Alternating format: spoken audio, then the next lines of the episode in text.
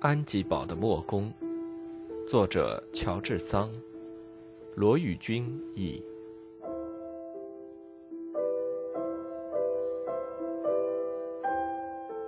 作者序：这本小说的诞生和其他许多小说一样，是一次散步、一番会谈、一个闲暇的日子、一个无法消遣的时刻的结果。凡是曾经写过幻想的作品，甚至是科学的作品的人，不管写的好与不好，都知道精神事物的幻象常常是从具体事物的幻象出发的。从树上落下一只苹果，是牛顿发现了一条宇宙间的伟大定律。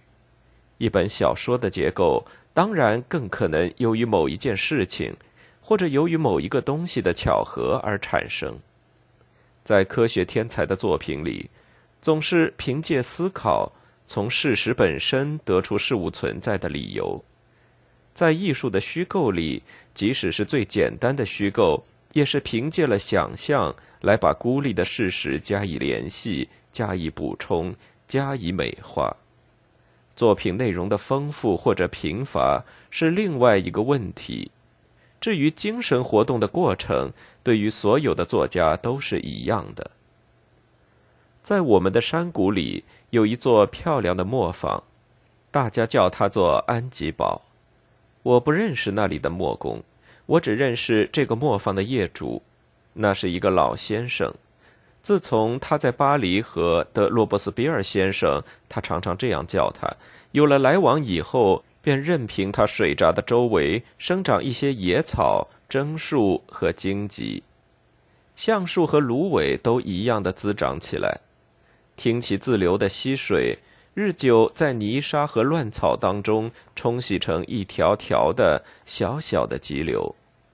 在夏季水浅的日子里，水边的植物用它们茂盛的枝叶把这些急流掩盖起来。这位老先生现在已经死了，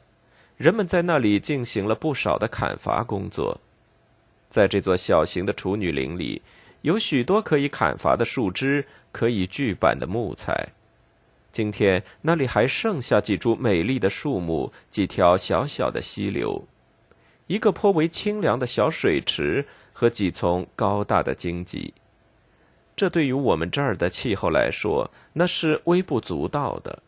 不过，这个荒野的乐园，这个被我和我的孩子们在一八四四年带着欢乐的心情和惊异的呼叫发现了的乐园，现在和许多别的地方一样，只是一块小小的美丽园地。布朗西蒙堡宅同它的美丽的风景、养兔林、庄园，正像我忠实的描绘出来的一样，至今还依然存在。只是他的名字不叫布朗西蒙罢了。布瑞克南那一家人也是一些虚构的典型人物，在这个故事里表演了一个角色的疯女，是我在别的地方看见过的。她也是一个因为爱情而发了疯的女人，她给了我和我的旅伴那样深刻的痛苦的印象。以致我们虽然走了二十里去探寻一所文艺复兴时代的宏伟的寺院的废墟，但是我们在那里连一个钟头也没停留下来，便走开了。这个不幸的姑娘，